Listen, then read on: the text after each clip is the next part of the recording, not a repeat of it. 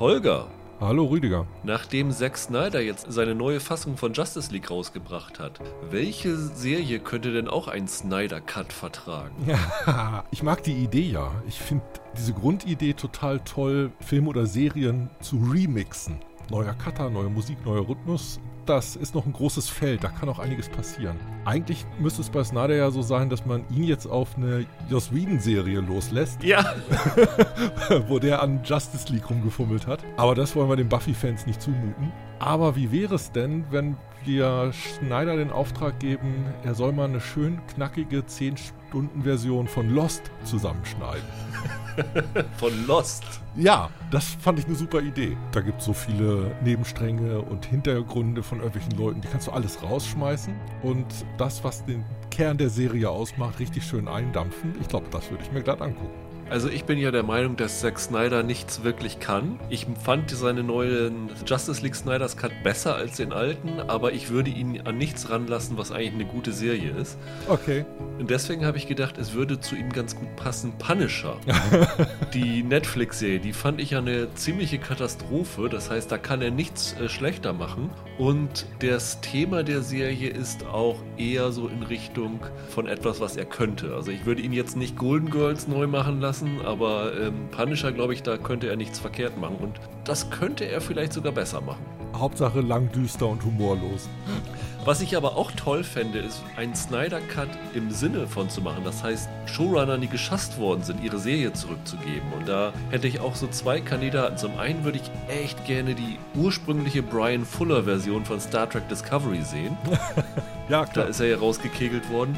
Und die zweite Staffel von Big Little Lies, die hatte ja Andrea Arnold gedreht. Okay. Und dann ist ja David E. Kelly gekommen und dann hat mit dem Schnitt das wieder zu einer David E. Kelly-Serie gemacht. Das ist definitiv eine, wo es einen richtigen guten Andrea Arnold-Cut von geben kann. Äh, ich glaube, das ist ein Fass ohne Boden. Man kann sich ja genauso gut vorstellen, wie würde wohl Walking Dead mit Frank Darabont aussehen. Der hat dann ja irgendwie hingeschmissen oder ist rausgeschmissen worden, weil er eigentlich mehr Budget brauchte für die Folgen. Wie der umschneiden würde, würde ich auch gerne wissen wenn das die Lehre vom Snyder Cut ist und es sowas hervorbringen würde, dann hätte der sich für mich schon äh, sehr gelohnt.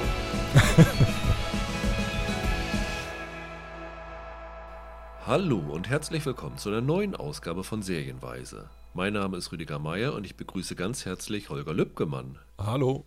Ja, wir sind im Moment noch zu zweit. Später vermehren wir uns auf wundersame Weise, denn dann kommt Roland noch dazu, mit dem ich über eine Serie alleine und über eine Serie mit Holger zusammen reden werde. Aber Holger macht den Auftakt, weil wir über eine Serie reden, die schon seit letzter Woche läuft, nämlich die Serie Sky Rojo bei Netflix. Danach werden wir zu dritt über die Bande aus der Baker Street sprechen, ebenfalls bei Netflix, die seit heute verfügbar ist. Und dann im Anschluss werden Roland und ich alleine über die Serie Invincible reden, die ebenfalls seit heute bei Amazon Prime Video zu sehen ist. Eine Superhelden-Animation von Robert Kirkman, dem Walking Dead-Erfinder. Wie immer könnt ihr uns gerne Feedback geben unter Twitter at Serienpodcast oder per Mail an serienweise.web.de. Ja, und dann können wir eigentlich gleich loslegen mit Sky Rojo.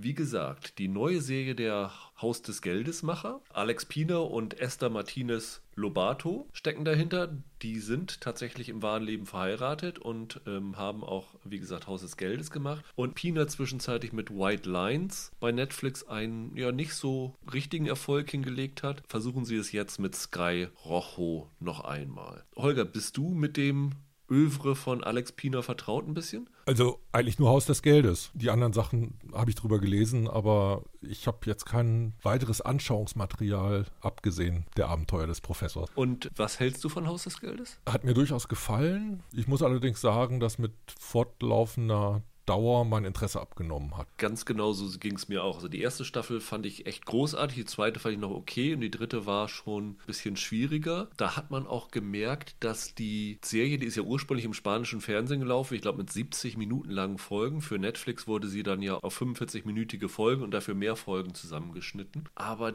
dass er da echt Probleme hatte, über die gesamte Laufdauer der Serie noch was Neues zu finden und auch die Spannung hochzuhalten und sich nicht ständig zu wiederholen. Da hatte ich so ein bisschen das Gefühl, dass die äh, einfach vom Erfolg eingeholt wurden und dann musste noch eine Staffel nachgelegt werden, obwohl sie vielleicht besser vorher aufgehört hätten. Und vielleicht auch deshalb haben sie bei Sky Rojo sich jetzt was ganz anderes überlegt, nämlich statt langen Folgen sehr kurze Folgen zu machen, denn die Folgen sind alle nur so 20, 25 Minuten lang. Man kann sie also recht schnell durchgucken.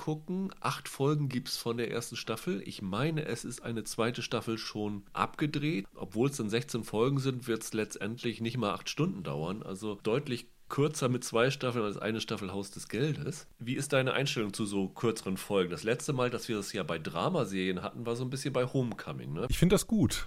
Ich finde auch, dass diese Kürze in diesem Fall ganz gut aufgeht, aber da kommen wir wahrscheinlich noch drauf, auch damit zusammenhängt, dass die Serie halt ein irres Tempo hat. Man kann durchaus sagen, die erschöpft einen schon so ein bisschen beim Zusehen. Also ich finde, dass sie sehr gut bingebar ist. Allerdings merke ich dann auch irgendwann, dass der Kanal voll ist. Ich würde sie bingen, aber ich würde nicht alles am Stück durchknallen. Dafür ist sie mir dann, glaube ich, zu intensiv und zu schnell. Ich fand ganz witzig, was er und seine Frau dazu gesagt haben. Eigentlich dachten sie, kürzere Folgen sei weniger Arbeit. Das Ergebnis war aber wohl, nee, es ist mehr Arbeit. Was hier jetzt aber so ein bisschen daran hängt, die haben halt viel geschnitten, die haben so Inszenierungen, wo du keine langen Szenen hast, nichts Ausgespieltes, sondern da geht es wirklich Schlag auf Schlag. Das heißt wahrscheinlich, in der kurzen Folge prügeln sie halt genauso viel oder sehr viel mehr Einstellungen durch, als in einer langen Folge von Haus des Geldes. Prügeln im wahrsten Sinne des Wortes, weil ja. hier viele Action-Szenen da sind. Die gab es bei Haus des Geldes auch, da gab es aber dann auch halt viele dialoglastige Szenen. Das wird hier aufs Minimum zusammengekürzt. Worum geht es in Sky Rojo? Es ist eigentlich eine Geschichte, die man relativ simpel erzählen kann. Die Serie spielt auf Teneriffa in einem Strip-Club, wo Frauen zwangsprostituiert werden. Die Protagonisten ist ein Frauentrio. Das ist einmal Coral, gespielt von Veronica Sanchez, Wendy, gespielt von Lali Esposito und Gina, gespielt von Jani Prado, die halt in diesem Club angestellt sind von einem Mann namens Romeo, gespielt von Asia Etxiandia. Ich hoffe, das ist so halbwegs richtig. Ein baskischer Name wohl. Und die erste Folge endet damit, dass die drei sich gegen den Romeo zur Wehr setzt. Der wird in den wenigen Minuten schon gleich als skrupelloses Arschloch ähm, gekennzeichnet. Da ist äh, die eine der Frauen möchte ihre Schulden bei ihm begleichen, um dann rauszukommen aus ihrer Zwangsprostitution und dann sagt er ja danke, aber du hast in den Zeiten, in der du ja arbeitest, noch diese Kosten für Kondome und Gleitmittel und sowas aufgearbeitet. Deswegen musst du jetzt wieder das nochmal abarbeiten. Und in dem Zusammenhang kommt es dann zur Konfrontation und die Frauen schlagen ihn nieder. In der ersten Folge sieht es aus, als ob sie ihn totschlagen, aber das, da die erste Folge damit endet, dass ein Krankenwagen wegfährt, äh, ist es relativ offensichtlich, dass er das zumindest überlebt hat. Und dann sind diese drei Frauen auf der Flucht vor dem Romeo und vor dessen beiden Schergen. Moises, gespielt von Miguel Angel Silvestre, und Christian, gespielt von Enrique Ogue. Und dann sind diese acht Folgen eigentlich eine reine Verfolgungsjagdsgeschichte. Ne? So ein, ein bisschen Roadmovie. Sie haben ganz offensichtlich viele Filmvorbilder davon gehabt. Eins ist ganz klar Thelma und Louise, weil die auch in ja. so einem Cabrio davon abhauen. Ein anderes ist From Dusk Till Dawn, weil dieser Stripclub halt in Teneriffa in so einer kargen Wüstenlandschaft steht, was auch sehr an den Club in From Dusk Till Dawn erinnert. Also sie haben auch gesagt, dass Robert Rodriguez und Quentin Tarantino so die Inspiration für diese Serie gewesen sind. Und du hast ja schon gesagt, das hat dir zugesagt, ne? Das Ding ist unterhaltsam, aber das hat auch massive Probleme. Vielleicht nochmal so zum Genre, was das eigentlich ist. Roadmovie fand ich ganz interessant, dass du das gesagt hast, weil eigentlich ist es ja ein Roadmovie, das nicht von der Stelle kommt. Da gibt es ja wie so eine Bogenbewegung, die immer wieder zu diesem Bordell zurückführt. Ja. Das gleiche wird eigentlich auch mit diesen Frauenfiguren gemacht. Die werden immer wieder zurückgeworfen auf ihr Dasein als Hure oder Sexarbeiterin oder in dem Fall Opfer von Zwangsprostitution auch. Das Ganze ist so ein Neon-Pulp-Märchen. Alex Pina selber hat es im Interview Latin Pulp genannt. Das ist so die Kreation von denen. Ja, dieses ganze Ding ist unglaublich grell. Das ist teilweise ganz schön obszön. Also nichts, was ich mit meiner Mutter gucken würde. Wie gesagt, in der irren Hochgeschwindigkeit. Und dann, was da genauso drin steckt, ist halt so ein schwarzhumoriger Action- und Rachethriller. Tonal durchaus was Besonderes, finde ich. Also Viele schreiben jetzt auch, dass es so einen Tarantino-Touch hat. Man kann da auch so ein bisschen von der Story an Death Proof denken. Das läuft da auch noch so ein bisschen mit. Ich musste teilweise daran denken, es gibt so Frühwerke von Pedro Almodovar und Emir Kusturica. Die haben auch so ein bisschen so diese Überdrehtheit. Die haben tonal sowas ähnliches. Oder die Guy Ritchie-Filme manchmal auch. Na, Tarantino, der Vergleich liegt ja darin, dass es immer wieder extreme Gewaltexplosionen gibt. Ne? Also das, die Serie ist phasenweise schon ziemlich brutal. Da wird einer Frau ein Stift durch die Brust gestochen und andere Dinge passieren. Also das ist auch das, was du zum Teil meintest mit, das ist nichts, was du mit deiner Mutter gucken würdest, weil es in vielerlei Hinsicht, man kann so sagen, exploitationhaft inszeniert ist. Ja, ist es auf jeden Fall. Also das, es ist Pulp, es ist Exploitation. Es ist wie gesagt aber auch obszön. Also dieses Thema Bordell und Prostitution wird halt auch auf dieser dialogischen Ebene ziemlich ausgestellt. Ganz einfach, die Frauen sind selber Erzähler ihrer Geschichten und die Art und Weise, wie sie über ihre Tätigkeit, über die Freier reden, da schlag an einem schon ganz schön die Ohren, finde ich. Also das ist schon so Fernsehen. Vor ein paar Jahren hätte man sowas er nicht veröffentlichen können. Ja, also diese Corell ist tatsächlich im wahrsten Sinne des Wortes Erzählerin, weil sie tatsächlich den Off-Kommentar macht. Da haben sie sich wahrscheinlich bei Haus des Geldes, ihrem eigenen Hit, orientiert, weil da ja die Tokio auch immer Off-Kommentar macht. Ja, das ist ja sogar so ein bisschen gespalten. Was wir haben, sind so zwei Welten, die sich gegenüberstehen. Das sind einmal die Frauen dieses Trio und dann gibt es ein Männertrio. Die Männer sind eigentlich alle Zuhälter. Das ist dieser Romeo, den du schon beschrieben hast, und seine beiden Handlanger, die wiederum Brüder sind. Dieser Romeo ist auch eine Form von Erzähler. In seinen Szenen ist er so eine Art Alleinunterhalter, der allen anderen im Raum erklärt, wie denn Prostitution funktioniert, wie denn dieses Business läuft. Er erzählt auch, dass quasi, um sie verkäuflich zu machen, die ganzen Frauen, die in dem Club arbeiten, eine eigene Geschichte brauchen. Ich glaube, in der ersten oder zweiten Folge ist das schon. Deshalb finde ich, dass er nochmal sowas wie ein gespiegelter Erzähler ist. Das ist auf einer anderen Ebene als der Off-Kommentar, den sie spricht, aber trotzdem ist das auch eine Erzählerfunktion. Und das ist inszenatorisch eigentlich ganz interessant gelöst. Und ansonsten hast du halt so ein Aufeinandertreffen, Täter und Opfer und Fliehende und Verfolger entlang der Geschlechtergrenzen. Das ist schon nicht uninteressant gemacht. Der Ansatz von Pina war ja die klassische Struktur eines Films. Bei der Serie ist es nicht unbedingt so zu greifen, aber bei Film ist es ja diese Drei-Akt-Struktur. Ja. Wo es dann im dritten Akt halt alles kulminiert, die Plots zusammenlaufen, bei Actionfilmen halt die, die Action in der größten Actionsequenz kulminiert. Und er hat gesagt, die Idee war, warum macht man nicht die ganze Serie zu einem dritten Akt? Das heißt, man spart sich diesen ganzen Expositionskram, man wirft den Zuschauer gleich sozusagen in den Showdown rein und gibt ihm überhaupt keine Chance durchzuatmen. Das war so der, der Angang. Das ist für mich so ein bisschen zwiegespalten, ob das funktioniert. Ja, ich weiß, was du damit meinst. Also man hat immer das Gefühl, dass zwei Zeitebenen miteinander verschränkt sind, weil wir eigentlich dieses packende Gegenwartsgeschehen haben, diese Flucht und diese existierende Bedrohung, von da aber ständig in die Vergangenheit schneiden, wo im Grunde genommen die Biografien, die Motivationen der Figuren nochmal erläutert werden. Nur die Szenen, in denen das erläutert wird, das sind auch dramatisch zugespitzte Szenen. Das ist so ein Springen mit einer hohen Geschwindigkeit auf einem hohen Level. Man hat selten das Gefühl, dass es so Momente der Entspannung gibt, Momente, in denen es um nichts geht, so Geplänkel. Das wird alles mit Schnitten zugefahren und du springst da im Grunde genommen von einem Extrem ins andere. Das kann man der Serie vielleicht auch vorwerfen, dass sie letztendlich von allem so ein bisschen zu viel will. Was das Positive an dieser dritte Akt Idee ist, ist, dass du halt keine Chance hast durchzuatmen, dass du halt gebannt bist von dem, was da passiert. Hinzu kommt diese extrem coole Inszenierung. Also es ist sehr, sehr poppig, bunte Farben, was ja dann so das Gegenstück zu dieser eigentlich kargen Teneriffa-Landschaft ist, dass es trotzdem irgendwie bunt, wild, poppig wirkt. Das heißt,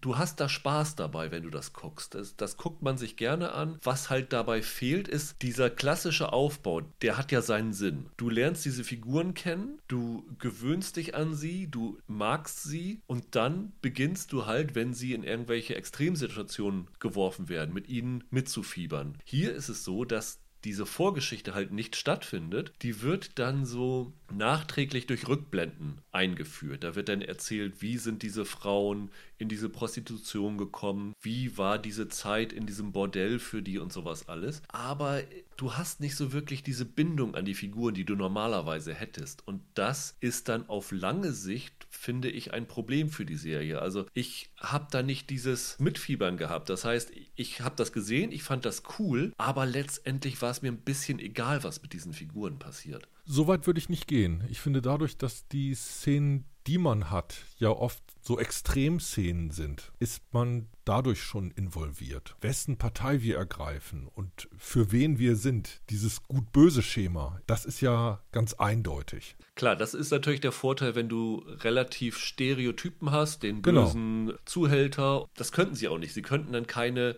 keine Figuren mit vielen Grautönen machen, weil es dann nicht funktionieren würde, der ganze Ansatz. Ich weiß, was du meinst. Ich habe für mich auch überlegt, wäre es nicht viel toller gewesen, wenn das Ganze nur eine Miniserie wäre und am Ende mit einem richtig tollen Finale endet. Das hätte mir vielleicht gereicht. Du hast ja schon gesagt, eine zweite Staffel kommt. Die erste endet mit einem Cliffhanger. Und ich finde so, bei der vorletzten Folge habe ich gedacht, na, wie bringen sie das denn jetzt zu Ende? Weil da alles schon auf so eine Zuspitzung hinauslief und im Grunde genommen spitzen sie halt nicht weiter zu, um es zu beenden, sondern ziehen es nochmal ein bisschen auf, werfen Probleme ein, wo dann klar ist, okay, das kriegt ihr jetzt nicht mehr beendet. Ein bisschen befriedigender wäre es wahrscheinlich gewesen, wenn man so einen Final-Cut gehabt hätte. Wie fandst du die Darsteller? Ich muss sagen, die Veronica Sanchez, die ja eigentlich die Hauptfigur ist als diese Corell, die auch so ein bisschen am mysteriösesten von den drei Frauenfiguren bleibt, weil sie sie das relativ lange aufsparen, was so ihre Hintergründe sind. Aber die Sanchez fand ich eine Sensation. Die finde ich richtig super. Ich finde, dass die Serie eine ganz massive Schwäche hat, aber auch eine Stärke. Und diese große Stärke ist das Casting. Du hast eigentlich sechs Hauptfiguren und ich finde die eigentlich alle gut. Ich finde die alle unterscheidbar. Ich finde die Funktion, die sie in der Erzählung haben, wird klar. Stereotype sind da drin, gar keine Frage, aber auch das musste ja von Anfang an erfüllen. Und die Darsteller, die sie da ausgewählt haben, die sind da super drin. Also ich finde da fast diese drei Männer noch einen Tick besser gecastet als die drei Frauen. Okay. Also der eine war, glaube ich, bei Sense8. Der spielt so den Handsome Man. Der sieht erstmal aus wie so ein möglicherweise stiller Held. Das erfüllt sich dann nicht so richtig. Dem geben sie auch gar nicht so richtig was zu tun. Aber diese Backstory, die sie da dranhängen, ich finde, die hat für mich ganz gut funktioniert. Wen ich sensationell finde, das ist sein kleiner, durchgeknallter Bruder. Echt? Der ging mir ziemlich auf den Senkel, muss ich sagen. Äh, ja, am Anfang, aber ich finde, der wird immer besser. Die beiden werden als Müttersöhnchen gezeichnet. Das ist total interessant, weil das doch so eine ziemliche Brechung ist zu dem, wie im Grunde genommen die Handlanger des Bösen normalerweise auftreten. Aber die haben alle auch einen Menschen, um den sie sich rührend kümmern. Am Anfang denkt man, dieser Bruder Christian, süchtig, schlampige Impulskontrolle, verprügelt alles, was sich bewegt, dass der aus diesem Klischee so überhaupt nicht rauskommt. Aber ich finde, je länger die Szenen wären und je mehr Szenen der hat, desto besser funktioniert diese Figur. Also ich habe den gemocht. Das ist auch ein interessanter Darsteller. Der hat letztes oder vorletztes Jahr in so einem spanischen Thriller mitgespielt, Auge um Auge. Und dafür hat er so ungefähr alle Preise als bester Nachwuchsdarsteller gewonnen. So ein ziemlich seltsames Gesicht. Also das ist echt so eine Type. Den fand ich interessant. Und dann kommen wir halt zu Romeo, der Bordellchef der gleichzeitig ein ziemlicher Schwätzer ist, sehr eitel, sehr selbstverliebt. Und da habe ich am Anfang auch gedacht, ah, kann das funktionieren? Die geht doch nicht auf die Figur. Wenn du an diesen männlichen Figuren jeweils ihren gelebten Selbstbetrug vorführen kannst, dann ist das schon ganz schön stark. Und das machen sie, das kriegen die hin. Deshalb hat mir, hat mir das Casting gefallen und kein Zufall, fast die gesamte Crew sind wieder die gleichen Leute wie bei Haus des Geldes. Da haben sie ja auch zwei, drei Casting-Entscheidungen gehabt, die wahrscheinlich ganz stark daran hingen, dass das Ding dann so ein Erfolg wurde. Ja, der Alvaro Morta als Professor, das musste natürlich passen, ja.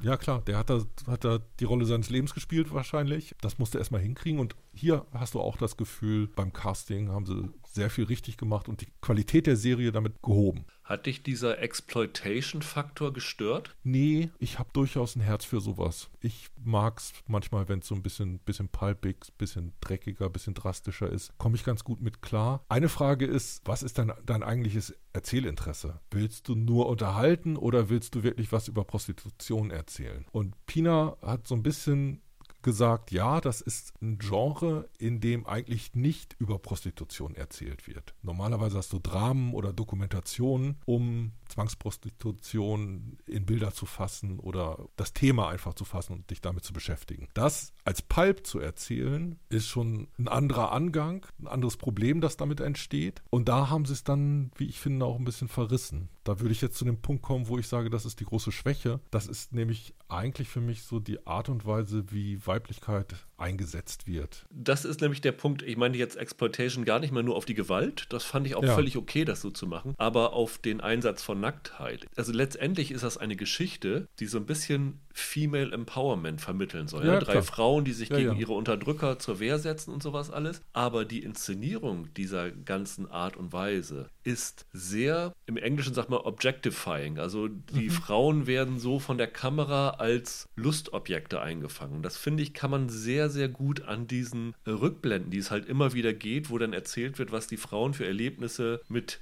den Kunden in diesem Bordell haben. Und dann hast du ganz oft Aufnahmen von oben darüber hinweg, wo wirklich die Brüste der Frauen im absoluten Fokus stehen und von den Freiern äh, sieht man sehr, sehr wenig. Also ich finde das dann ein Problem. Also dann muss man, wenn man vom Ansatz her eine Geschichte erzählen wird, die halt so vielleicht einen leicht feministischen Ansatz hat, dann darf man das nicht so äh, inszenieren. Ja, also als feministisches Filmprodukt kann ich das Ding nicht begreifen. Dafür nee. suhlt es sich einfach zu stark in so einen männlichen Blick und diese Sexarbeit selber wird schon ästhetisiert, muss man sagen. Der Stangentanz bleibt ein Stangentanz, äh, wenn er da schön im Hintergrund ständig gezeigt wird. Die haben im Grunde genommen so weiblichen Ekel vor dieser Tätigkeit auf einer Textebene beschrieben, aber auf einer Bildebene zeigen sie was anderes. Wie im Grunde genommen Botschaft und Umsetzung auseinanderklaffen in der Serie. Das ist so ein bisschen das Problem. Das ist das Problem. In dem Moment, wo eine Frau erzählt, wie schlimm es war, mit einem dicken, schwitzenden Kunden zu schlafen, dann muss die Kamera das Gesicht von diesem dicken, schwitzenden Kunden zeigen, von dem von mir aus die Schweißtropfen irgendwie runterfallen äh, und nicht die Brüste der Frau zeigen. Ja. Das passt hinten vorne nicht zusammen. Und sie haben die Schauspielerinnen, muss man sagen, die sind selber nicht nackt zu sehen. Die haben sich tatsächlich Pornodarsteller geholt, die diese Szenen spielen. Wenn du schon so weit gehen musst, dass du Pornodarsteller engagieren musst, weil es für normale Schauspieler zu heftig ist, dann hast du ein Problem, finde ich. Ja, wobei ich finde, jetzt so heftig waren die Sexszenen auch nicht. Nee, das ging, ging in erster Linie um die Nacktheit. Das zeigt halt, wie viel Nacktheit in dieser Serie gerade von Frauen benutzt wird. Wir sind da auch wieder letztendlich bei diesem Punkt, dass ich teilweise die Drastik und die Obszönität ein bisschen viel fand. Weil auf der einen Seite ist es, ist es klar so ein Märchen und da schießen sie für mich dann so ein bisschen übers Ziel hinaus. Das hätte es, glaube ich, gar nicht gebraucht. Trotzdem, ich finde schon, dass das Ding teilweise unverschämt unterhaltsam ist. Es gibt dann Tierarzt. Jede Szene mit dem finde ich Fand ich großartig. Ja. Aber wenn man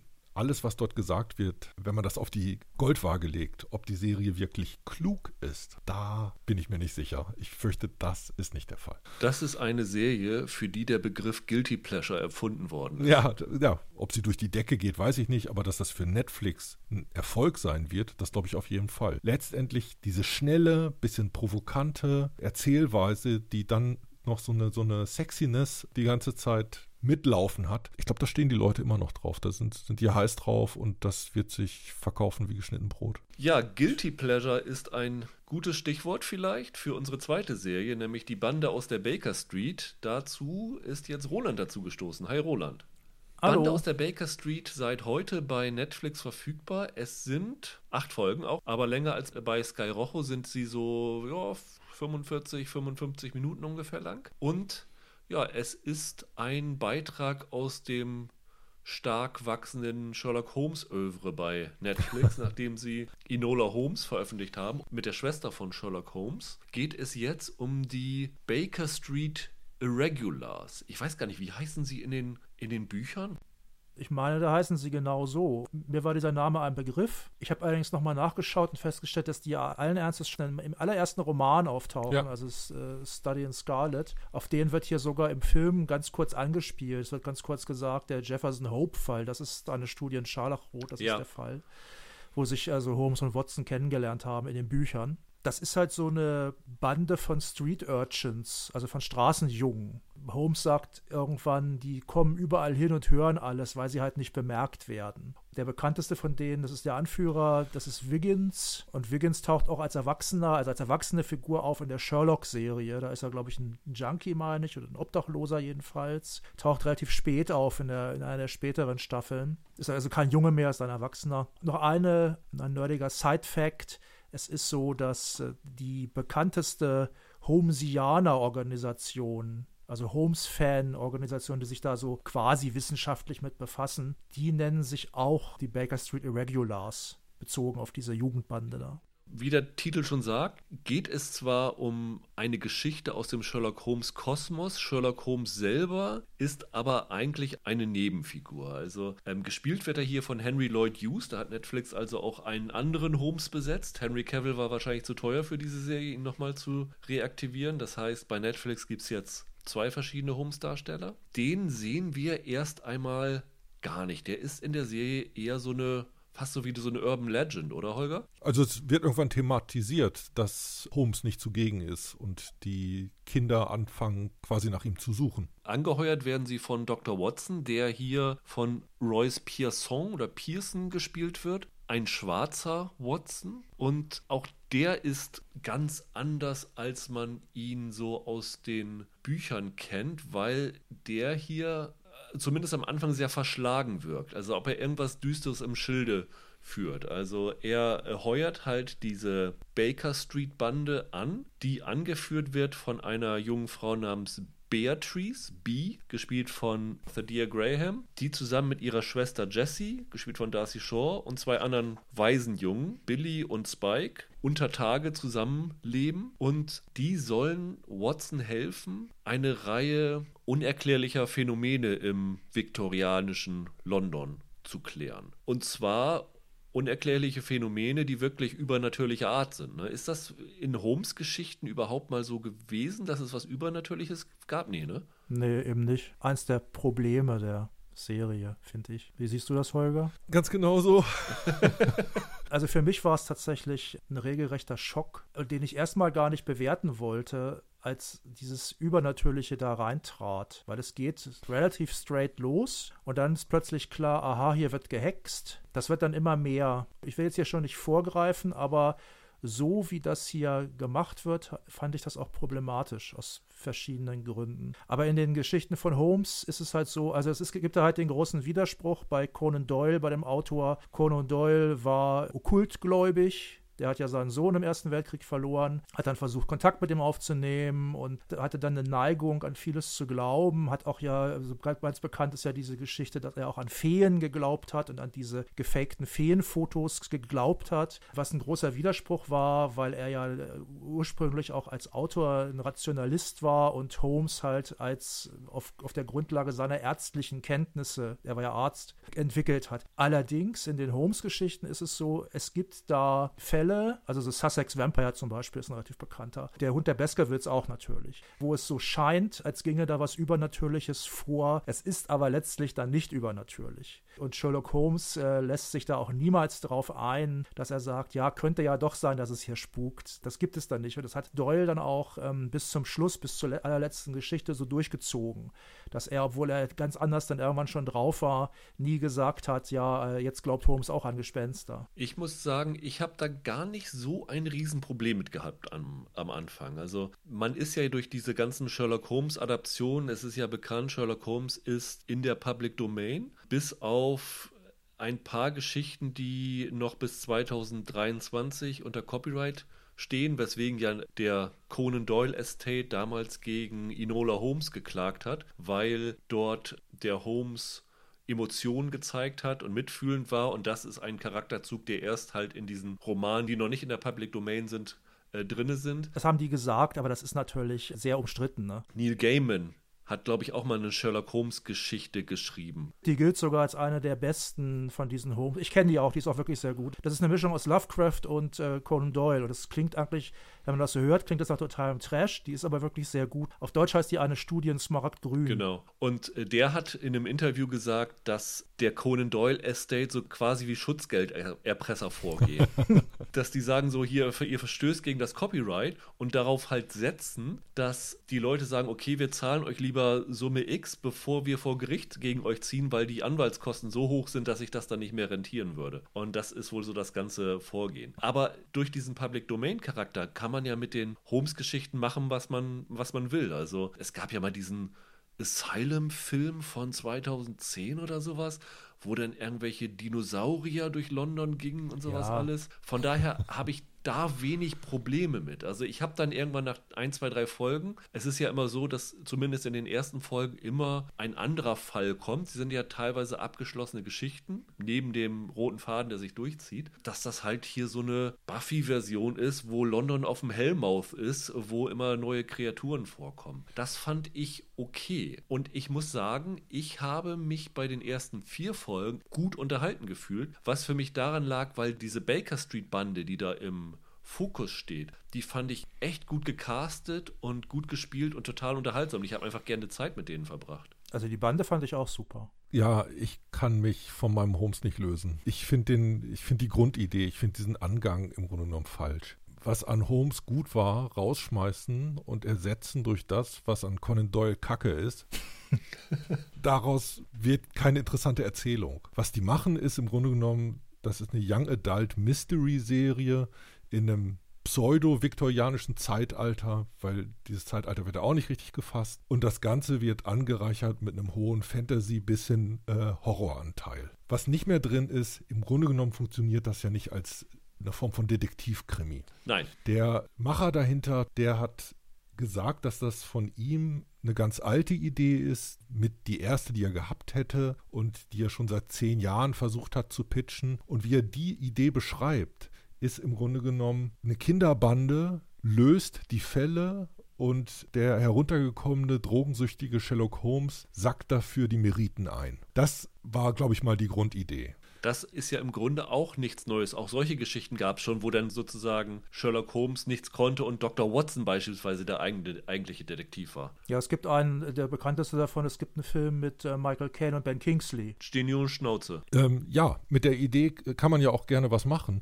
Nur diese Idee steckt in dieser Serie ja nicht mehr drin. Was sie stattdessen gemacht haben, ist äh, diesen ganzen Fälle lösen und Detektivquatsch haben sie einigermaßen rausgeschmissen. Sie haben dieses Supermonster Geister gehen um Motiv immer größer, immer stärker gemacht. Das nimmt auch innerhalb der Folgen eine immer größere Rolle ein. Also ich frage mich, wofür brauchst du da Holmes noch? Also das hätte doch irgendwas sein können. Ja. Das ist jetzt nur noch mit Namen rumschmeißen, weil dieser Watson ist kein Watson, der Holmes ist kein Holmes. Detektivgeschichten sind das auch nicht. Und alles, was übrig bleibt, ist eine, in diesem Fall jugendlichen Bande, die bei Holmes auch eher irgendwie eine Kinderbande war. Also das sind jetzt alles so, so 16-Jährige offensichtlich. Und diese, diese Herleitung, das funktioniert für mich einfach nicht. Das ist, äh, ich weiß nicht, wo sie damit hinwollen. Aber deswegen hatte ich ja gesagt, die ersten vier Folgen haben mir gefallen. Ja. Und ab der Folge 5 hat es mir nämlich auch nicht mehr gefallen, weil in den ersten vier Folgen war ja Holmes, man hat einen nackten Fuß gesehen, der, der Holmes zu sein scheint, aber man hat den Holmes nicht zu sehen bekommen. Und ich habe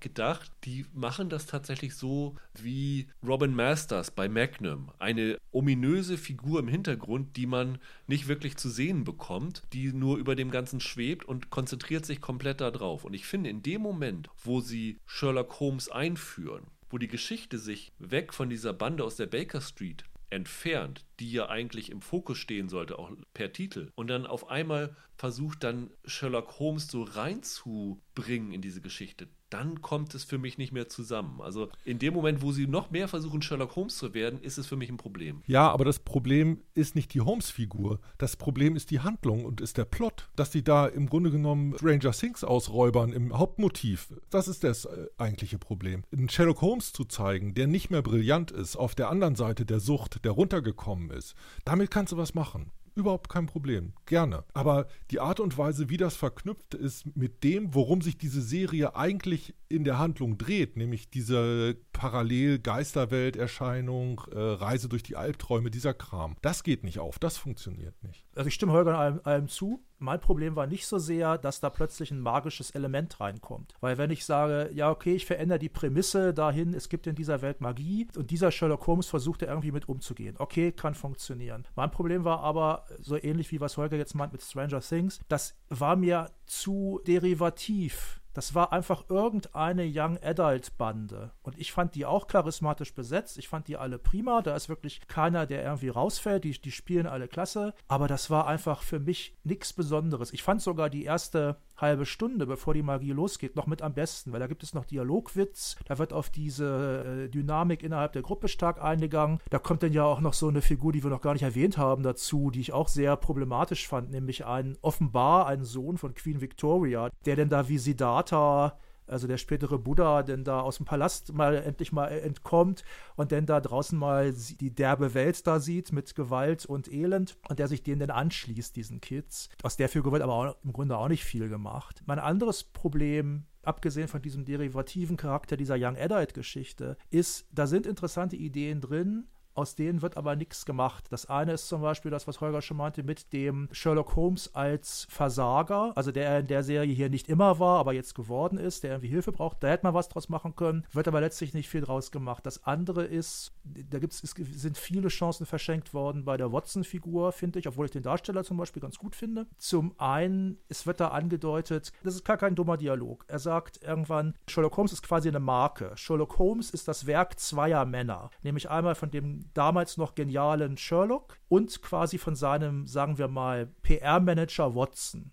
Und das ist natürlich ein Aspekt, der ist in den alten Geschichten ansatzweise auch schon drin. Watson veröffentlicht ja innerhalb der Sherlock Holmes-Welt auch diese Geschichten. Und Sherlock Holmes sagt dann gelegentlich, sie haben das ja wieder ein bisschen, bisschen aufgepolstert, da alles, was ich da gemacht habe und so. Also dieser Aspekt ist da drin. Das ist ein, zum Beispiel eine interessante Geschichte, da wird hier zu wenig draus gemacht. Ein anderer Aspekt ist natürlich, dass Watson schwarz ist. Also ein schwarzer Watson oder ein, noch, noch geiler, ein schwarzer Sherlock Holmes im viktorianischen England. Da kannst du natürlich den geilsten Scheiß mitmachen. Also eine Parallelwelt, wo Holmes und Watson vielleicht zum Beispiel beide schwarz sind. Der kann dann in Gegenden, in die sich die weißen Polizisten vielleicht nicht reintrauen. Umgekehrt hat er wieder Zugang zu anderen Sachen nicht. Das ist hier halt völlig verschenkt, weil es ist wieder so eine Bridgerton-Welt, sag ich mal, wo ähm, Hautfarbe keine Rolle spielt. Habe ich bei Bridgerton ja so ein bisschen darüber aufgeregt, weil ich gesagt habe, da wird einer rassistischen, kolonialistischen Gesellschaft dieser Aspekt weggenommen, dass es dort Rassismus gab, weil offenbar alle farbenblind geworden sind. Hier ist das jetzt noch ein geringeres Problem, weil ähm, das Argument gab es ja damals auch schon bei Bridgerton, es ist halt eine, offenkundig eine Fantasiewelt. Aber was mich hier einfach kratzt, ist, dass da aus dieser Idee mit dem schwarzen Watson nichts gemacht wird. Das ist so typisch, finde ich. Es gibt dann immer wieder Sachen, die sind gut. Also zum Beispiel diese Geschichte, wo so ein Agatha Christie Mystery im Grunde erzählt wird. Erst fand ich es nicht so gut, aber am Schluss dann im Grunde doch. Da werden halt Morde begangen, um damit magische Rituale zu vollführen. Gar keine so blöde Idee. Und die Folge ist dann auch am Ende gar nicht so schlecht. Da sind immer wieder gute Sachen drin. Es werden leider auch immer weniger gute Sachen im Gegenende. Es ist in einer Weise verschenkt, dass ich nicht glaube, dass man das in der zweiten Staffel ausbügeln kann. Das Problem, das wir hier alle haben, ist ja irgendwie offensichtlich, dass die Elemente nicht zusammenpassen. Mhm. Das ja. heißt, es gibt, wie Holger sagt, eine Stranger Things Geschichte, die okay sein könnte. Es gibt Sherlock Holmes-Elemente, die okay sein könnte, aber zusammen passt es irgendwie nicht. Was einem davon gefällt, ist persönlicher Geschmack. Wie gesagt, mir gefielen diese Irregulars, dir gefielen hier andere Aspekte. Ja, Holger gefiel, glaube ich, gar nicht so viel, oder? nee, ich finde die, die Kernfiguren dieser Kinderbande. Ja. Ähm, da geht es mir wie dir. Die finde ich auch gut. Die sind interessant besetzt und es gibt vier Figuren, die da für mich funktionieren. Hier Leopold, die männliche Prinzessin, er nicht. Aber die anderen, die sind ja auch nicht aus dem luftleeren Raum. Das sind ja alles Fortschreibungen von Oliver Twist. Bei Arthur Conan Doyle war das im Grunde genommen diese Bande von Fagin, äh, die Straßenkinder aus dem Oliver Twist, 40, 50 Jahre später nochmal aktualisiert, so als, als Nebenfiguren. Aus denen kannst du natürlich was machen und die zu zeichnen, fand ich interessant, aber da muss ich sie in eine Handlung stellen. Es heißt immer, sie sollen ermitteln helfen und sie sollen irgendwelche Detektive sein, aber ich sehe das alles gar nicht. Das passiert da gar nicht. Die werden irgendwie durch so Kulissen gescheucht. Das sind Actionhelden, ne? Weiß ich nicht. Action, Action ist ja auch nicht, auch nicht drin. So viel. Genau. Nee. es ist auch ein Problem, es gibt in dieser Welt, in der das spielt, nicht nur Rassismus nicht, es gibt auch Klasse spielt in dieser Serie keine große Rolle.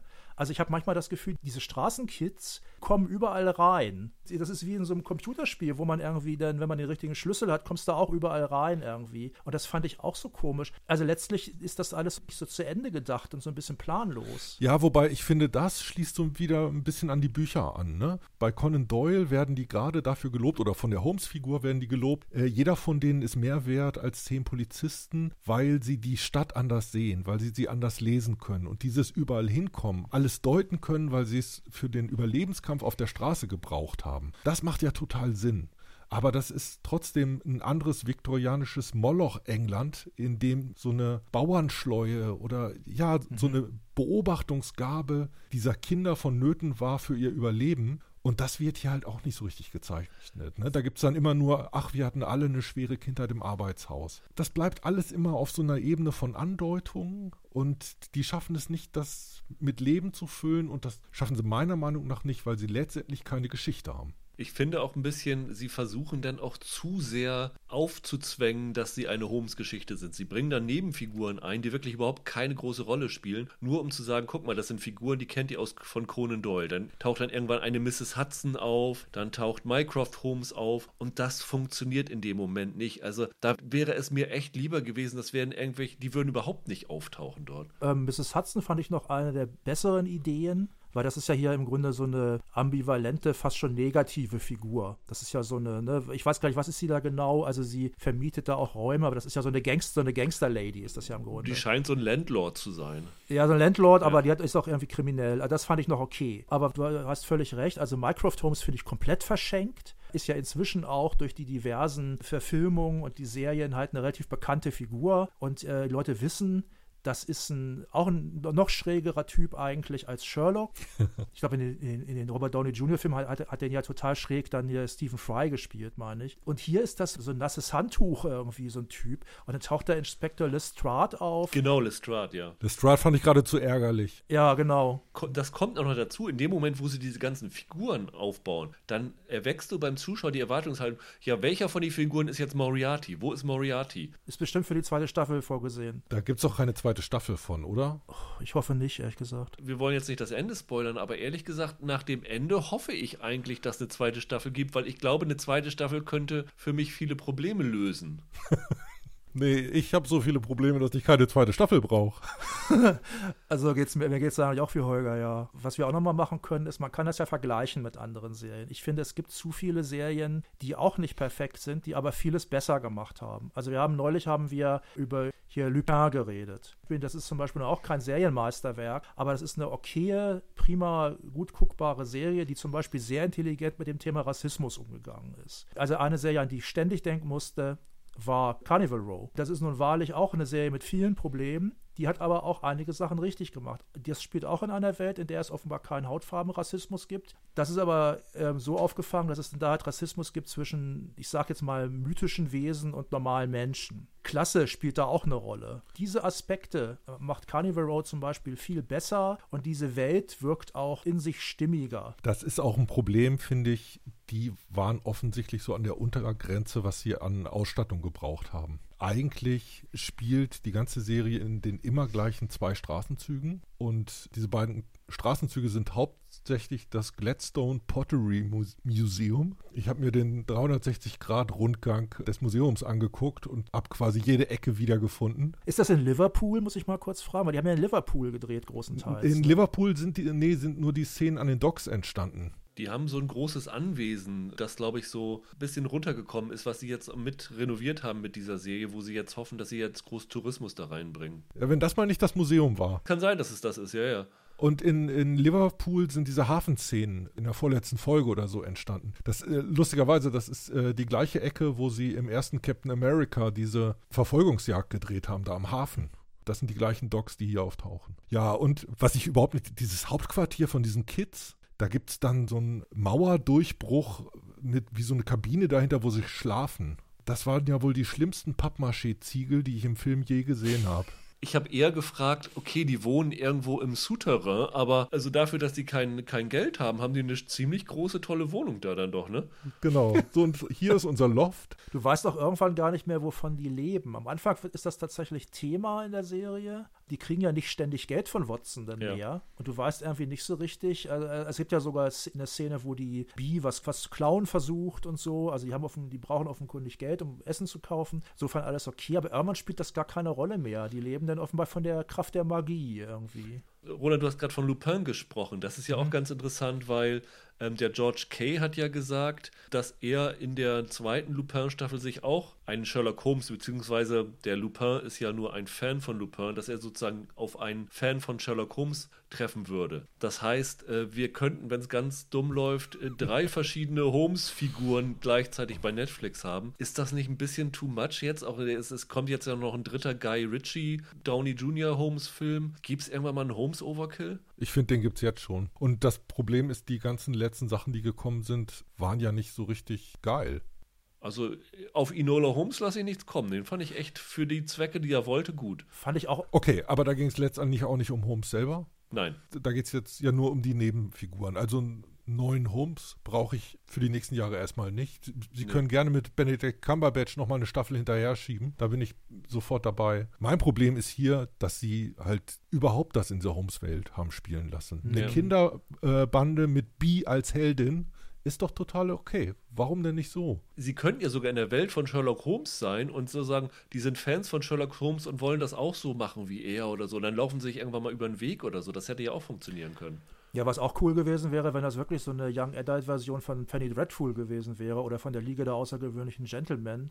Und dann wären, wäre da diese Kinderbande gewesen und ich weiß nicht, alle zwei, drei Folgen hätten die irgendwie mal zufällig Dr. Jekyll getroffen. Der muss sich dann gar nicht verwandeln in Mr. Hyde. Also der heißt einfach nur so. Und das ist dann ganz lustig. Oder die treffen dann irgendwie Dorian Gray oder sowas. Und das hätte ich zum Beispiel auch ganz witzig gefunden. Und vielleicht treffen sie gelegentlich dann Dr. Watson oder so. Was ich übrigens auch total äh, das fand ich schon regelrecht beknackt. Da stellt sich dann ja heraus, dass diese Jugendbande, das sind ja gar nicht die Irregulars, sondern die Irregulars sind ja drei andere Personen. Also da habe ich dann auch gedacht, was soll denn der Quatsch jetzt? Ohne Not vor allem wird das auch dann nochmal gemacht. Ne? Da bin ich auch also, drüber gestolpert, das stimmt, ja. Das ist auch in Details nicht gut geschrieben. Ich finde, dass es irgendwann löchrig ist, was so Übergänge angeht. Also, dass ich manchmal nicht genau weiß, okay, jetzt haben zwei Figuren gemeinsam den Raum verlassen und im nächsten Schnitt äh, ist nur eine Figur von den beiden wieder. Und man kann sich das alles so ein bisschen äh, schönreden, aber ich finde, dass es teilweise auch auf so einer handwerklichen Ebene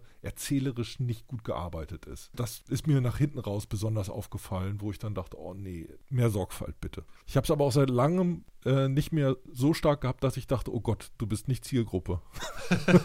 ja. Also das ist wirklich Young Adult und leider voller Sachen, die an Young Adult nicht gut sind. Aber die Serie hat mich immerhin dazu gebracht, das Gesamtwerk von Sherlock Holmes mir im Original zu bestellen, ähm, um das nochmal äh, zu lesen und zu gucken, wie viel besser die echten Holmes-Geschichten noch sind. Das ist übrigens ganz interessant, dass du das sagst. Ich habe im Zuge von der Sherlock-Serie damals, habe ich dann auch viele Geschichten nochmal gelesen. Was mir dabei aufgefallen ist, es gibt da einen Aspekt bei Conan Doyle, der den halt aus heutiger Sicht so modernen ja wirken lässt. Ich glaube, der ist darin begründet, dass Conan Doyle ja persönlich keine so hohe Meinung von seinen Sherlock Holmes Geschichten hatte. Das hat aber dazu geführt, dass er manchmal viele Sachen nur so angerissen hat. Es gibt so Geschichten, die wirken wie halb zu Ende erzählt. Einer der bekanntesten ist, glaube ich, der Daumen des Ingenieurs beispielsweise. Das ist ein relativ äh, gruseliger Fall. Das ist aber eine Geschichte, die hat keine richtige Dramaturgie eigentlich. Und sowas hat man relativ häufig bei ihm. Auch so wie denn auch so Figuren eingeführt werden. Die tauchen dann mal auf, dann taucht mal Mycroft Holmes auf. Der taucht in mehreren Geschichten auf, dann ist der aber in vielen Geschichten, spielt er wieder gar keine Rolle. Dadurch entsteht aber so eine Art Steinbruch. Du hast dann da ganz viele Figuren, mit denen du irgendwie was machen kannst und die du in so einer Verfilmung oder in so einer Serie benutzen kannst. Das ist halt nicht so ein Universum wie, was weiß ich, ich sag jetzt mal Tolstoi Krieg und Frieden oder so, wo es halt ähm, drei Hauptfiguren gibt und dann gibt es ganz viele, ne, ganz viele große und kleine Nebenfiguren. Das ist aber alles ein, ein fester Block. Bei den Sherlock Holmes Geschichten ist es nicht so. Da gibt es halt, ich sag mal, ja, so quasi auch lose Enden oder sowas. Es gibt ja sogar diesen Aspekt, dass Dr. Watson dann sagt, also bei mir klingt es jetzt dumm, in dieser Zeit klärte der Meister ja noch den Fall des trainierten Kormorans und des, äh, und des verschwundenen Kutters. Und äh, äh, es, gibt, es gibt, gibt, wirklich einen Fall, glaube ich, mit dem Kormoran oder so. Also, also von diesen Fällen, die werden aber nie erzählt. Und da hatte Doyle offenkundig auch niemals Bock, diese Geschichten noch zu schreiben. Da kannst du natürlich heute wahnsinnig viel draus machen. Und natürlich haben auch Leute dazu Geschichten geschrieben, die teilweise auch Science Fiction sind. So. Das ist auch ein Aspekt, den findest du zum Beispiel auch bei Agatha Christie oder so nicht. Das ist halt einer der Gründe, warum der jetzt halt auch so häufig geplündert wird. Ja, aber das Problem ist ja immer noch, wenn er dann nicht im Sinne dieser alten Geschichten geplündert wird. Stimmt äh, im Grunde genommen so ein rationales Denken, das dazu führt, Licht ins Unsichtbare zu bringen, ne, in die undurchsichtige Welt. Und stattdessen wird den Teenagern jetzt irgendwas am Rande des Holmes Kosmos vorgesetzt, wo die Welt wieder nur interessant ist, wenn sie mystifiziert wird, äh, wenn sie voll ist mit äh, Geistern, Superkräften, Parallelwelten und, und so ein Kram. Und für mich ist das, ist das Erzählen auf Seiten der Fake News. Aber die andere Sache ist, die Sherlock-Serie hat es geschafft, die Holmes-Geschichten super in die Moderne zu verlieren. Ja, genau. Ähm, genauso wie Elementary. Das heißt, du hast schon so viele echt gute Holmes-Adaptionen, wo halt diese Aspekte sind, dass man sich vielleicht gesagt hat, okay, das macht keinen Sinn, noch eine zu machen. Und deswegen gesagt hat, wir wollen aber jetzt irgendwie die IP Sherlock Holmes ausnutzen, also machen wir diese äh, Randgeschichte da. Es ist halt kommerziell durchkalkuliert, aber nicht gut ausgeführt. Sie nutzen aber die IP nicht aus, sondern sie ja. schreiben Holmes drauf und machen dann Anti-Holmes rein. Der Inhalt stimmt nicht mehr das ist ja das Problem bei vielen IP-Leuten, die einfach sagen, wir müssen nur diesen Namen irgendwie in die Öffentlichkeit werfen und schon sind alle neugierig darauf. So wird IP verstanden da, dass, es, dass du einen Namen hast, wo du nicht viel Werbung machen musst, weil äh, steht Sherlock Holmes drauf und jeder weiß, worum es geht.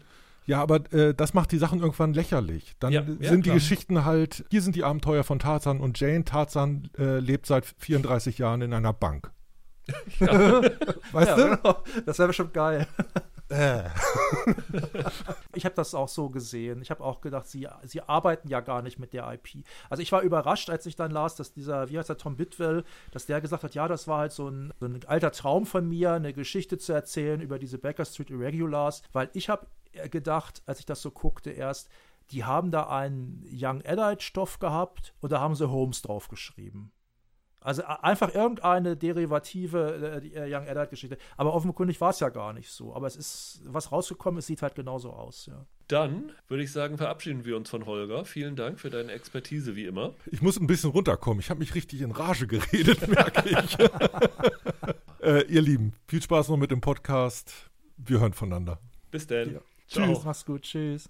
Dann widmen wir uns einer weiteren IP, Roland, nämlich mhm. Äh, Invincible. Eine Comicbuchreihe von Robert Kirkman, die er, glaube ich, sogar vor Walking Dead geschrieben hat. Ich meine, so ein paar Monate bevor der erste Walking Dead-Comic äh, erschien, erschien Invincible. Hast du den Comic gelesen? Ja, ich habe den, das ist tatsächlich so eine Kultserie und ich habe den das erste das erste Paperback gelesen, also ja. wo irgendwie die ersten fünf Hefte oder so drin sind, was auch da greife ich jetzt vielleicht so ein bisschen vor. Diese ersten fünf Hefte sind relativ harmlos. Und ich hatte dann im Zuge dieser Verfilmung jetzt, dieser Trickfilmserie gehört, das wird ganz schön blutig. Und ja. ich war total baff, weil diesem, äh, diesen ersten fünf Heften passiert nichts Schlimmes. Ja, die Serie ist seit heute bei Amazon verfügbar, ist auch äh, eine animierte Serie.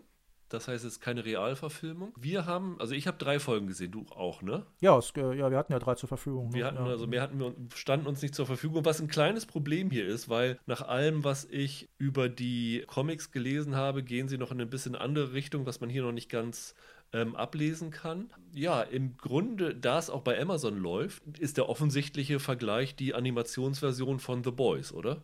Ja, das stimmt. Also auch was den, was, ja, also was den Blutlevel angeht, was aber auch so das Verhalten der. Es ist eine, wir haben es glaube ich noch gar nicht gesagt, es ist eine Superhelden-Serie. Ja, es genau. spielt, in, der, spielt in, einer, in einer Welt, wo es Superhelden gibt und die auch wieder ein völlig eigener Kosmos, also wo es auch wieder Entsprechungen gibt, so für Batman und Martian Manhunter und Aquaman und so, genau wie bei, bei The Boys auch, die aber ähm, auch nochmal sehr anders sind. Wobei Kirkman ist da sehr viel stärker als diese Boys-Macher, also der, wie der Comic-Autor Garth Ennis halt damals, der die Vorlage gemacht hat.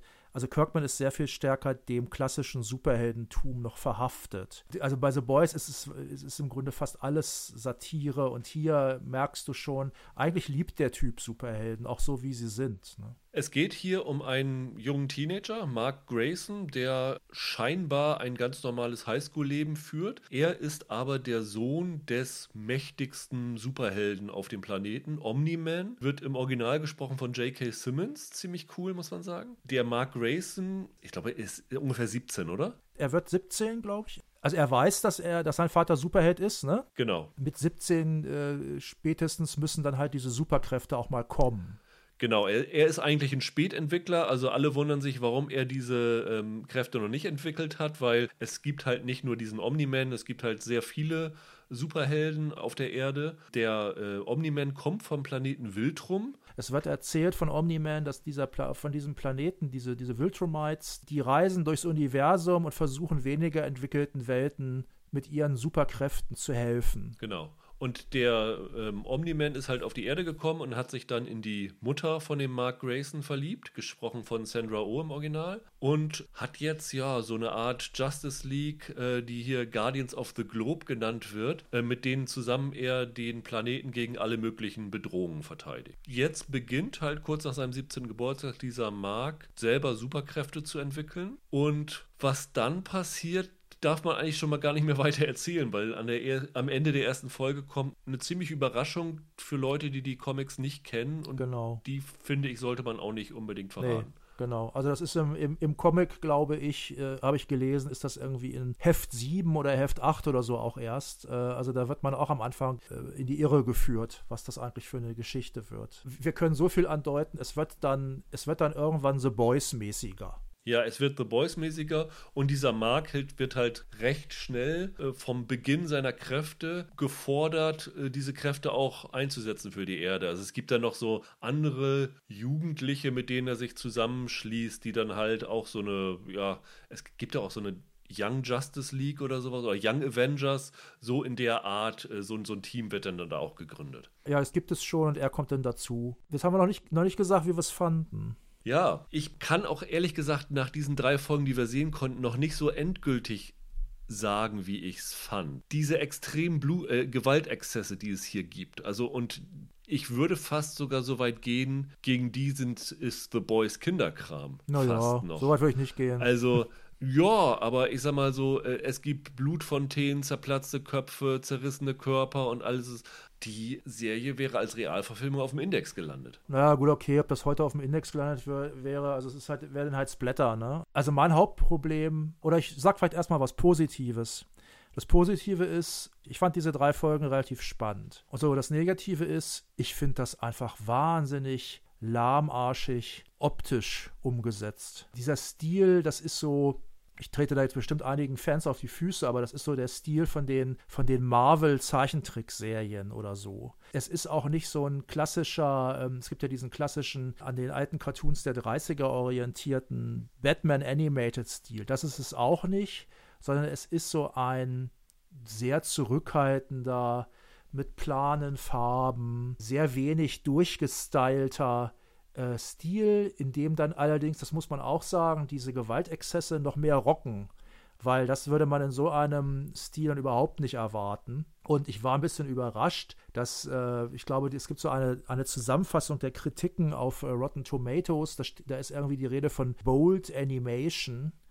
Und ähm, dieses bold, also gewagt, das kann sich dann, entweder die Leute haben was geraucht, die da die Kritiken geschrieben haben, oder das ist halt bezogen auf die Animation dieser Gewaltexzesse. Ja, das denke ich auch. Ja, wenn das schon losgeht mit diesen beiden, das sind das Wachen vom Weißen Haus, das sieht so lahm aus das, was mich bei der Stange hält, ist, dass, dass das einfach nicht, ähm, nicht schlecht geschrieben ist. Also die Vorlage ist schon nicht übel. Ich war da jetzt kein riesen Fan von. Ich bin da auch nach den ersten paar ähm, Heften halt ausgestiegen.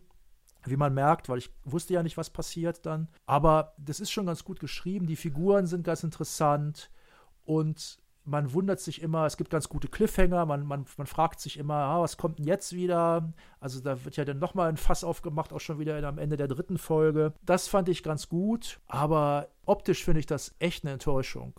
Aber ist gerade diese Adult Animation, wo das ja hier reingehört, ist die nicht immer ein wenig kruder? Also wenn du mal guckst, so äh, American Dad, Family Guy, Solar Opposites. Kruder heißt ja, dass, dass der Zeichenstil äh, krude ist. Also jetzt mal zum Vergleich, Rick und Morty. Da kann man auch sagen, das wäre krude gezeichnet. Das ist halt bewusst und wirkt das alles so ein bisschen hingerotzt. Gleichzeitig ist aber Rick and Morty eine fantastisch animierte Serie. Das ist alles super flüssig. Die Figuren bewegen sich total smooth. In den Hintergründen passiert viel. Auch die Hintergründe sind sehr aufwendig gestaltet. Auch wenn das alles so einen, so einen hingerotzten, punkigen Look hat. Hier ist überhaupt nichts punkig. Hier ist alles sehr clean und sehr klar. Und das ist wirklich, ähm, ich finde das auch gar nicht, äh, gar nicht erwachsenenmäßig. Damit spielt die Serie natürlich auch ein bisschen. Es wirkt eher wie eine Kinderserie optisch. Wenn nicht gerade ein Kopf zerplatzt oder sowas. Ist die Optik denn so wie in den Comics? Nee, im Comic ist die Optik besser. Die, der hat so einen relativ, ähm, ich nenne das jetzt mal modernen Zeichenstil. Es ist gut gezeichnet, es ist, so, ist schwer zu beschreiben. Ich nenne das jetzt mal so ein bisschen jazzig. Es ist anders, es ist anders. Wie gesagt, ich fand an den ersten drei Folgen viel Gutes. Sie sind auch wieder sehr kurz. Ich fand aber auch viel Schlechtes. Was ich mich halt gefragt habe, bei The Boys wird ja diese Gewalt genutzt in erster Linie, um diese charakterlichen Zerfall dieser Superhelden zu illustrieren, um diese, diese Perversion dieser, dieser Superhelden zu zeigen. Hier hat sich mir nicht so erschlossen, war, was so der Sinn von dieser Gewalt ist, außer cool auszusehen. Ja, da ist was dran. Es ist tatsächlich selbstzweckhafter als bei The Boys das stimmt. Gerade diese Gewaltszene auch, bei der sich dann so der Erzähltonfall sehr stark ändert, am Ende der ersten Folge, auch da fragt man sich, warum überhaupt wird da kein effektiverer, cleanerer Weg gesucht. Also man hat sich inzwischen schon so dran gewöhnt, finde ich, an sowas, dass man sagt, ja, mh, okay, ist halt so, aber es ist bei The Boys tatsächlich besser begründet, warum diese Gewalt dort ist. Was ich aber ganz gut finde, ist, das wird in diesen ersten drei Folgen angedeutet schon. Ich meine, in den Comics sei es sogar noch stärker, dass es nicht davor zurückscheut, zu zeigen, was sind so die Folgen davon, ein Superheld zu sein. Also sowohl für die Superhelden selber anhand dieser Mark Grayson-Figur, aber auch für den Rest der Welt. Also auf jeden Fall passieren da halt Dinge im Einsatz, da äh, gehen Häuser kaputt, da werden Leute verletzt oder getötet. Die Serie geht da nicht darüber hinweg. Eine Frau, die wird halt verletzt und liegt dann im Krankenhaus und dort hat dann einer der Helden quasi besucht diese Frau denn, weil er Schuldgefühle davon hat. Dass die Serie sowas zeigt, das finde ich wirklich bemerkenswert und ich hoffe, wenn die Serie in den weiteren Folgen in diese Richtung mehr geht, also sozusagen die Kollateralschäden emotional, aber auch äh, physisch von, von Superheldentum zu zeigen, fände ich das ziemlich interessant. Ja, also da kommen noch so einige, ich nenne sie jetzt mal philosophische Aspekte, die auch mit diesen Superhelden zusammenhängen. Naja, da geht es auch um solche Sachen im Grunde wie Faschismus, was wäre, wenn es solche Übermenschen geben würde? Es geht da um, um Kolonialismus. Da wird halt hinterfragt, was wäre, wenn, wenn Superman, der auf die Erde kommt, nicht so ein lieber netter äh, Farmersohn und Journalist geworden wäre. Das, das ist da halt mit drin und das ist auch ganz, das, also in den Comics jetzt und das ist auch ganz intelligent und ich glaube auch, dass das hier auch eine Rolle spielen wird in der, in der Verfilmung. Ich bin kein so ein Animationsfan, ich bin auch kein Fan von Gewaltexzessen, aber überraschenderweise scheint die Serie mir dann doch ein bisschen besser gefallen zu haben als dir, würde ich fast sagen. Fandst du es denn spannend auch? Ja, durchaus. Also ich fand es, fand es spannend, ich fand es interessant. Ich fand letztendlich auch diesen Mark Grayson äh, als Charakter ganz interessant. Ich fand noch besser, er hat dann ja auch noch so ein, ja, so ein romantisches Dreiecksverhältnis. Einmal mit so einer Mitschülerin, Amber, und dann mit einer anderen Superheldin, wo er so zwischen den Stühlen hängt und so diese, ja, zwischendurch Highschool-Serienanflüge, die die Serie hat. Also da geht es dann halt so in Richtung von Spider-Man 1, ne, so ein bisschen. Er wird dann halt auch so gemobbt und ja. sowas alles, bevor er seine Superkräfte entwickelt. Das fand ich alles super unterhaltsam und super interessant. Ich weiß halt am Ende nicht, wenn wie viele Folgen sind es? Acht oder zehn? Acht ist meist, meist wenn acht. Acht, wenn alle acht Folgen durch sind, ob das alles zusammenpasst. Aber so die Eckpfeiler fand ich durchaus interessant. Es ist, es ist keine schlechte Serie. Also man kann jetzt nicht, um, um da mal anzuknüpfen, jetzt an, an äh, die Bande aus der Baker Street, drehbuchtechnisch vor allem wirkt das hier schon sehr viel mehr aus einem Guss. Das ist, äh, das ist ein Kosmos, der, der, der, der in sich Sinn ergibt. Das ist echt okay. Was mich ein bisschen gestört hat, ich glaube, das ist aber in der Vorlage auch schon so. Ich finde, manchmal ist es einfach zu nah an den Vorbildern.